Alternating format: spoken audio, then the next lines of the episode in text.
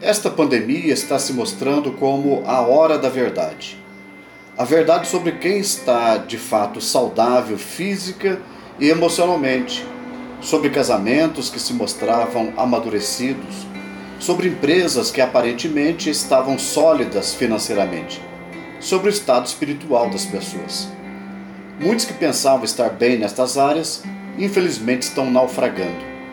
Tantos outros sairão desse tempo de prova danificados, mas não destruídos. Outros, felizmente, sairão melhores, mais fortes, amadurecidos. Na noite de sua prisão, Jesus alertou seus apóstolos sobre a hora da verdade, a hora da prova maior.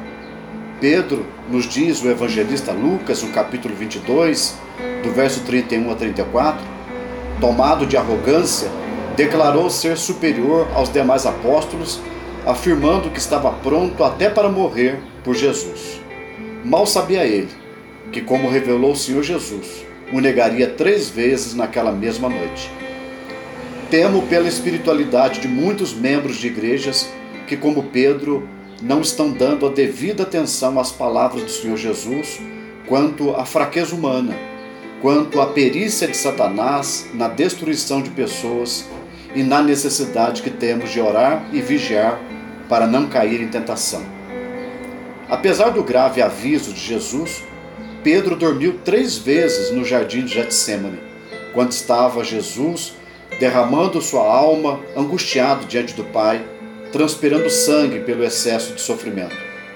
Pedro negou que conhecia Jesus três vezes no pátio da casa do sumo sacerdote, durante um julgamento recheado de injustiças e inveja.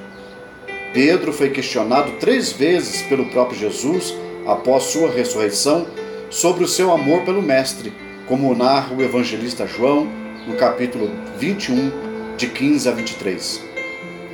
Pedro só não foi espiritualmente destruído porque Jesus orou por ele. Tinha planos para o seu futuro apostólico e por não ter desistido dele, tomando a iniciativa de restaurar a saúde de sua fé não somos diferentes de Pedro. Nossa humanidade é naturalmente arrogante. Temos uma imensa dificuldade para reconhecer a necessidade de vigiar e orar para resistir à hora da tentação. Esse é o nosso calcanhar de Aquiles e o diabo sabe muito bem.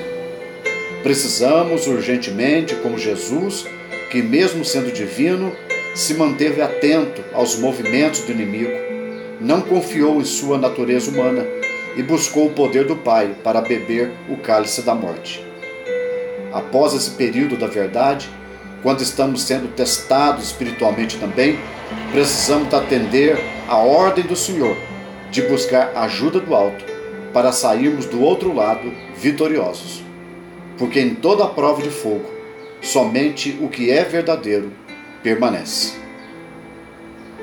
Sou Jair Alves Moura pastor da Igreja Presbiteriana do Brasil, em Baipendi, Minas Gerais.